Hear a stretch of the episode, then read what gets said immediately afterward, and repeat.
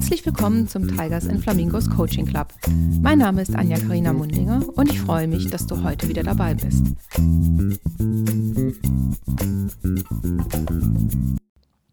Welcome to the big finale of my mini series New Year's Resolutions Ritual or Rubbish? Yeah, it's already February, so this month of January just went by like this.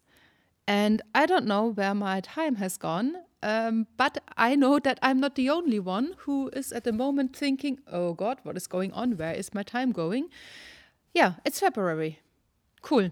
So, as promised, this is my update now and kind of a summary what has happened in January, what was going on, and how I succeeded on the various levels.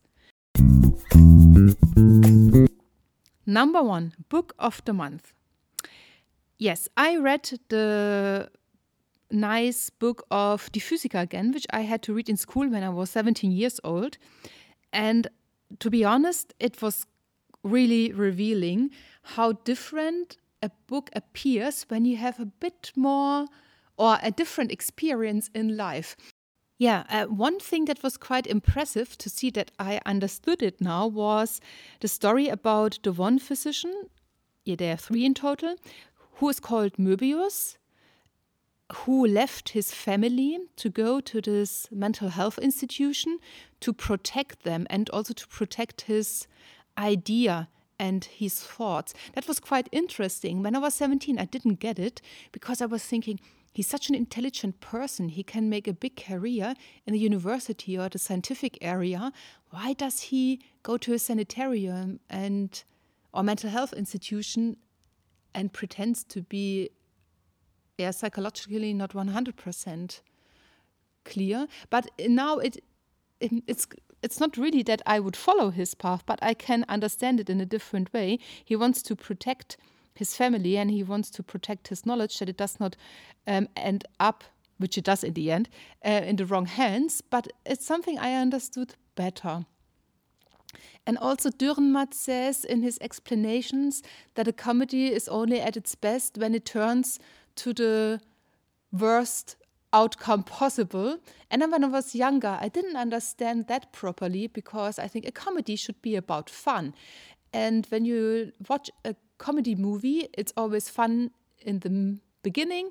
There's kind of a bit of a drama in the middle, but then it's fun again in the end. So it's a happy end. But now I understand that better um, with life experience. And sometimes it's really funny that you see if it turns out the worst way possible. It's not really funny that you laugh, but it's, oh, funny that it turned out that way. So, this is something I understood better. And when I finally reached page 85 with this big sentence, what once has been fought cannot be taken back, yeah, that really put me back into the classroom a long, long, long time ago. But it's still fascinating, that sentence. And that sticks with me the whole life. So, it was a really cool and enlightening experience to read that book again. I can recommend it to you, not only the book, but to reread those cool books again. Maybe you have the same fun that I had. So, and what's next for February? Yeah, it's February already, so there's a new book, and this time it's a really uh, guilty pleasure fun read.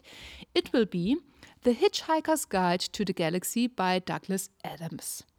So, why do I want to read this book again? Because I think the humor is so hilarious and it's really intelligently written and very witty and well thought through and funny and plays with a lot of characters and assumptions and so on. So, I think it's worth a read and I will keep you in the loop about Marvin, the paranoid android, Ford Prefect, and of course, Arthur Dent and Zaphod Beeblebrox and Trillian.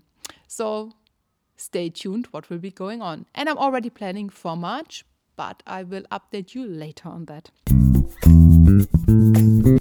Number two, taking good care of my neighborhood.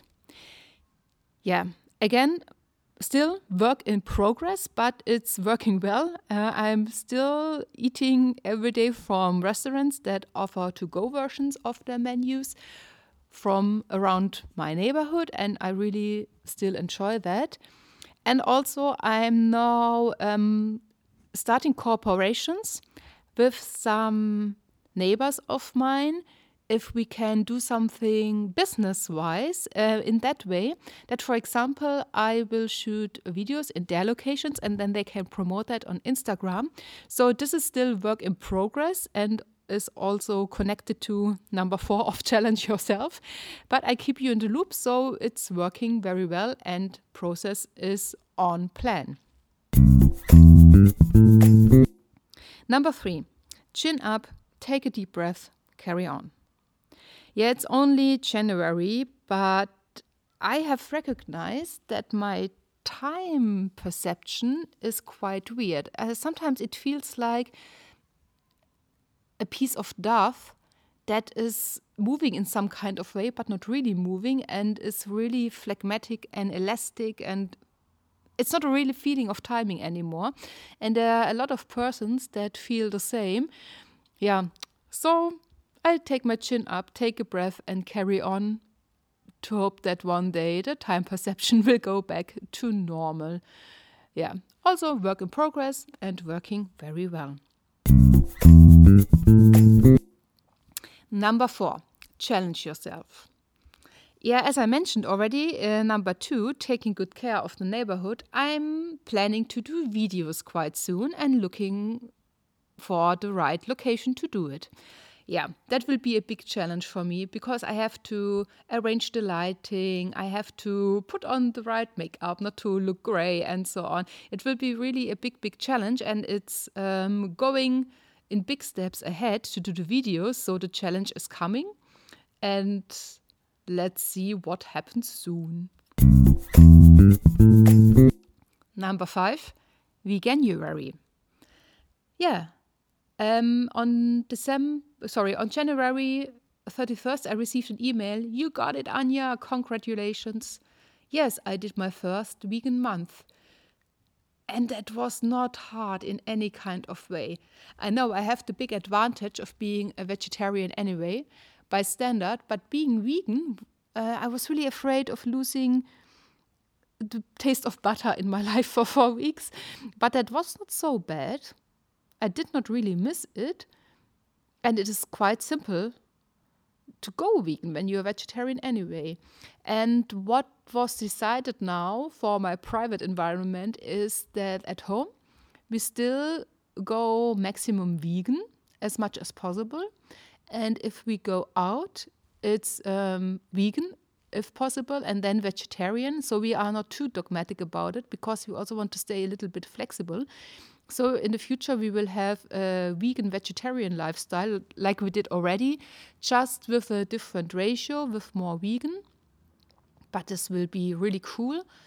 And I was so surprised how easy it is and how good it feels. I mean, I sleep better, and that's quite simple to say because I can really di uh, directly relate it to the changes I did in my diet because I did not do any other changes. So that's quite interesting. I can only recommend it to you, and it's so easy. Yeah, have fun trying it out. And even if it's only for one day per week, you do a lot of good for the environment and people around you and the animals. Number six not buying new pieces of clothing in 2021. As of today, still standing strong, but this is so tricky.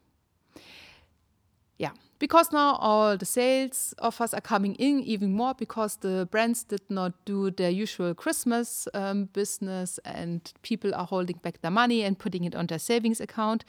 But I'm still very strong and I have resigned from all the newsletters and alerts that there's a sale ongoing and I'm really strong. But I found something new secondhand platforms.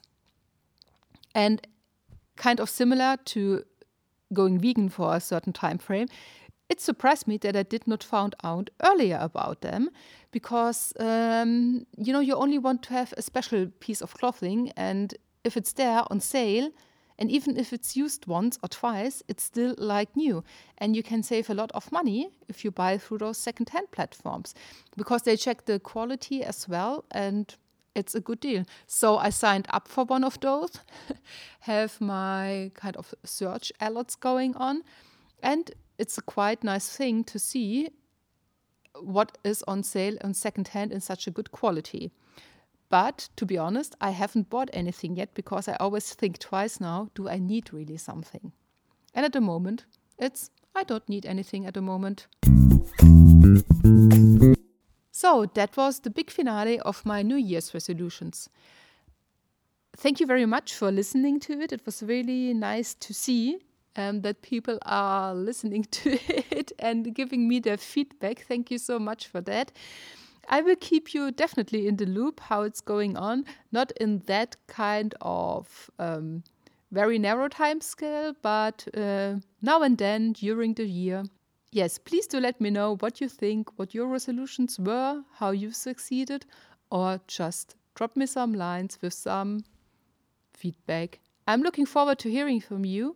Thank you very much and have a good February. Bye bye. Und das war die heutige Folge aus dem Tigers and Flamingos Coaching Club. Es hat mich sehr gefreut, dass du dabei warst und ich freue mich schon aufs nächste Mal, wenn es wieder heißt, herzlich willkommen im Tigers and Flamingos Coaching Club.